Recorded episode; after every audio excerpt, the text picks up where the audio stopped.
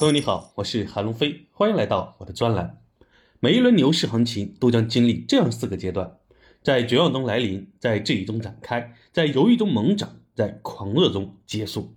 回首历史，我们是如此清晰地看到这个规律，而身在当时却浑然不知。今天我们同样处在这样一个时刻：年前最后几个交易日开始反弹，年后五个交易日继续反弹，上证指数已经八连阳。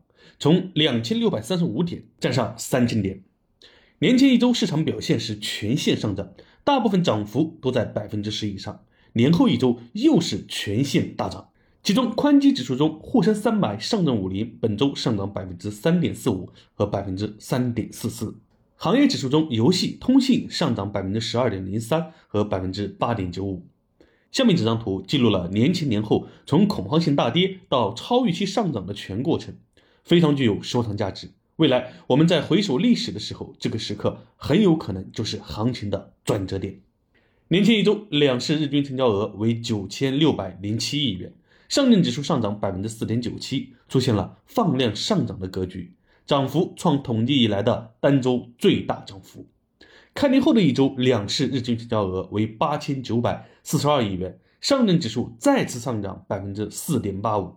相对于前几个月，继续保持放量上涨格局。综合这所有的数据表现，你是否嗅到了牛市的气味？我始终相信，历史上每一轮牛市往往都是在质疑中展开。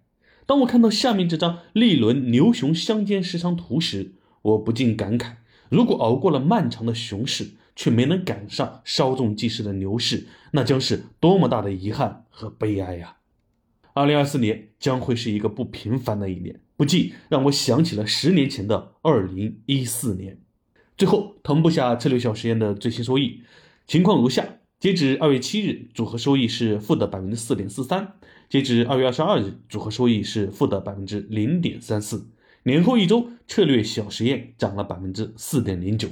期待下周的收益更新。好了，今天先分享到这里，我是韩龙飞，祝你周末愉快。接下来又是美好的一周，我们下周。再见。